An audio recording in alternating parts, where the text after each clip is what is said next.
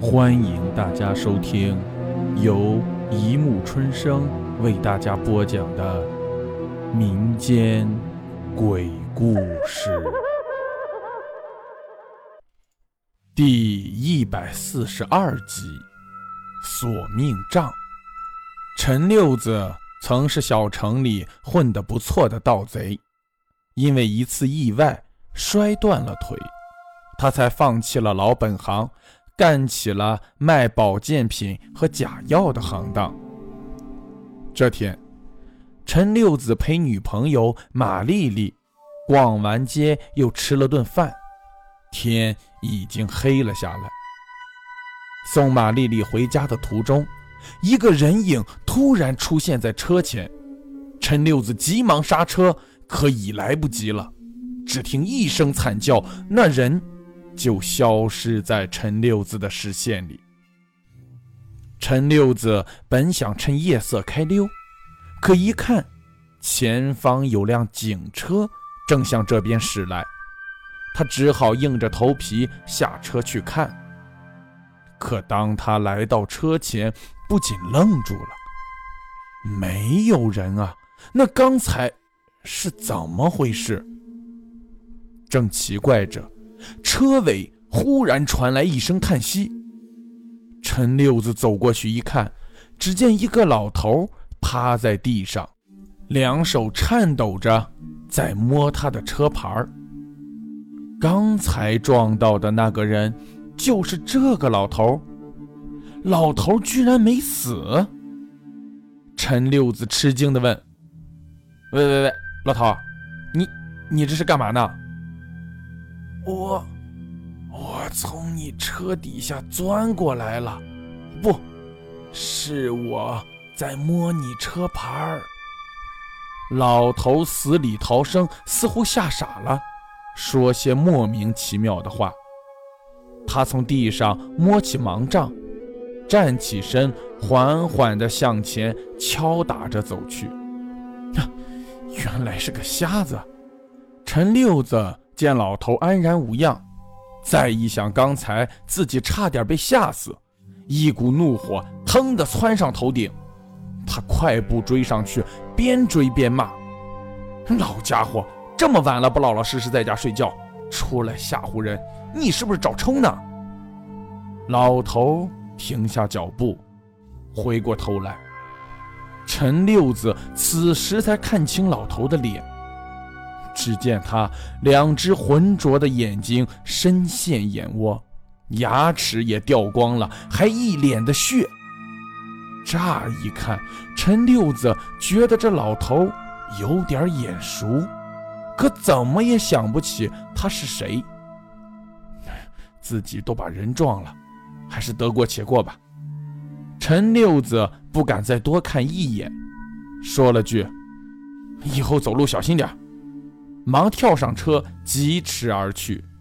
半夜时，陈六子口渴，下床喝水。他拿着杯子走到窗前，拉开窗帘，往下看了一眼他的车。这一看不要紧，月光下有个黑影正悄悄地向他的车靠近。陈六子暗叫一声不好，忙披上衣服向楼下跑去。陈六子之所以如此惊慌，是因为他吃过亏。最近偷盗车牌、搞讹诈的事件在小区里频频发生。一周前，陈六子早上开车时，发现自己的车牌不见了。一番寻找后，竟在车身上发现了一张纸条，一看是小偷的留言。他按照小偷留下的号码打过去。花了五百块钱才把车牌给赎了回来，可没两天，车牌又被偷了。这次小偷更黑，陈六子花了八百才把车牌弄回来。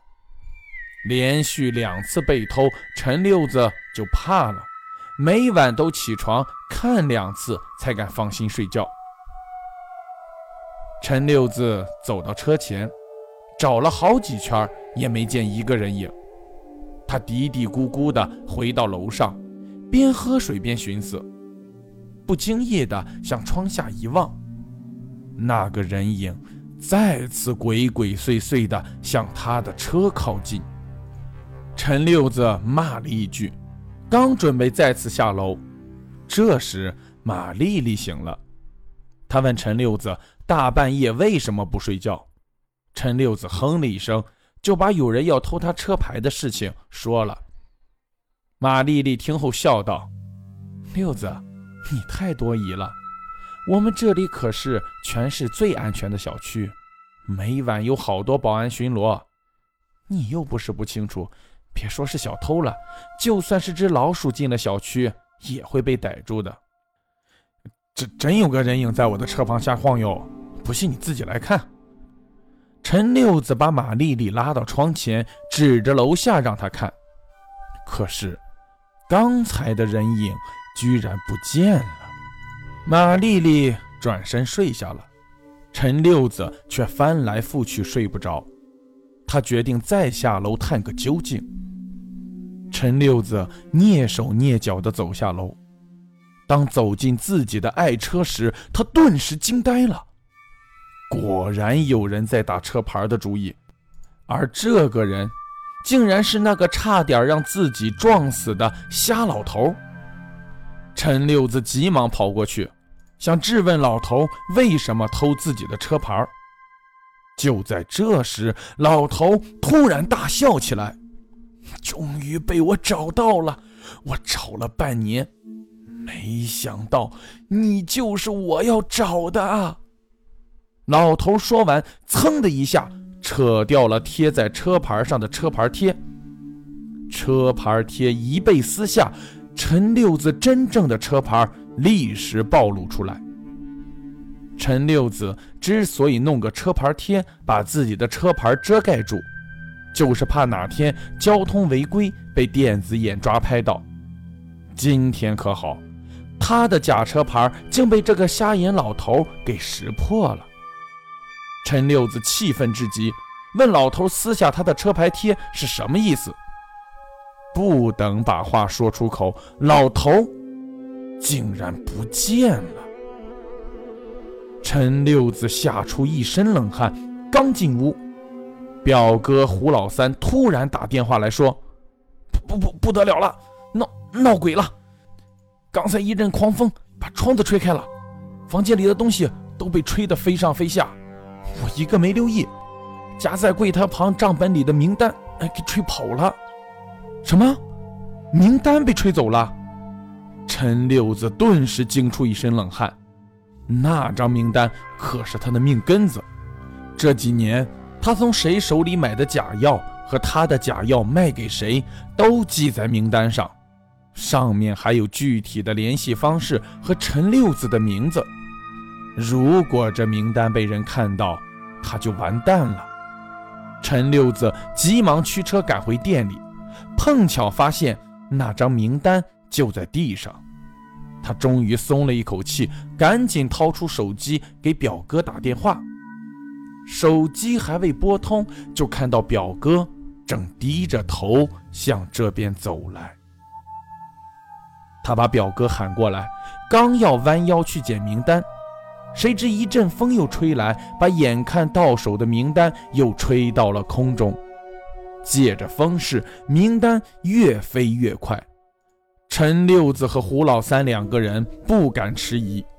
眼见追不上了，就回头钻进车里，向名单飞的方向追去。陈六子开车急迫，可这名单根本就没有停下来的意思，一路追下来就追出了市区。两人开车来到一条偏僻的小路上，就在这时，风忽然停了。陈六子刚要刹车，胡老三突然一声惊叫：“表表弟，咱们怎么来到这条路上了？这路怎么了？”陈六子不解地继续向前开。你忘了一年前那个老周了？他就是被我骗到这辆车上，弄来这里弄死的。老周是一位肾衰竭病人，通过医院的关系。陈六子掌握了他的情况，主动上门推销一种保健品。陈六子的嘴特能说，还说得挺夸张，说很多跟老周同样病情的人吃了这保健品之后都康复了。为了卖假药，陈六子是什么话都敢说。果然，当时只能靠透析活着的老周被陈六子说动了心，就买下了三个疗程的保健品。结果，保健品吃了之后，老周的病一天比一天严重。陈六子却说这是好现象。一直找不到合适的肾源，老周没有别的办法，只能继续服药。可到最后，老周不仅花光了所有的积蓄，身体也越来越差。老周去找陈六子理论。陈六子见势不妙，就躲起来不见。老周在假药店门口几番折腾后，陈六子的生意就越来越差。为了摆脱老周，陈六子萌生了一个邪恶的念头，他找来表哥胡老三，让他把老周给解决掉。胡老三本是个地痞。为了钱杀人放火，啥都敢干。他把老周骗到这里，残忍地杀害了。当时老周因病视力不好，胡老三的模样他并未看清，只是在临死前用手摸到了这辆车的车牌号。临死时，老周两只浑浊的眼睛深陷眼窝。牙齿全部掉光了，还一脸的血，相貌都看不清了。听到此，陈六子惊得脸都变了形。那个看着熟悉的面孔，傍晚差点被自己撞死的老头是谁？他为什么用双手摸车牌？为什么撕下车牌贴？最后用那个名单把他和胡老三引到这里来？陈六子像被抽出了魂魄，身体已不受控制。他使劲踩刹车，车速却越来越快。当他看到疾驰的车撞向堆得像小山一样的石块时，想发出惊叫，却喊不出声。随着“砰”的一声巨响，陈六子和胡老三同时飞出了车外。好了，故事播讲完了，欢迎大家评论、转发、关注，谢谢收听。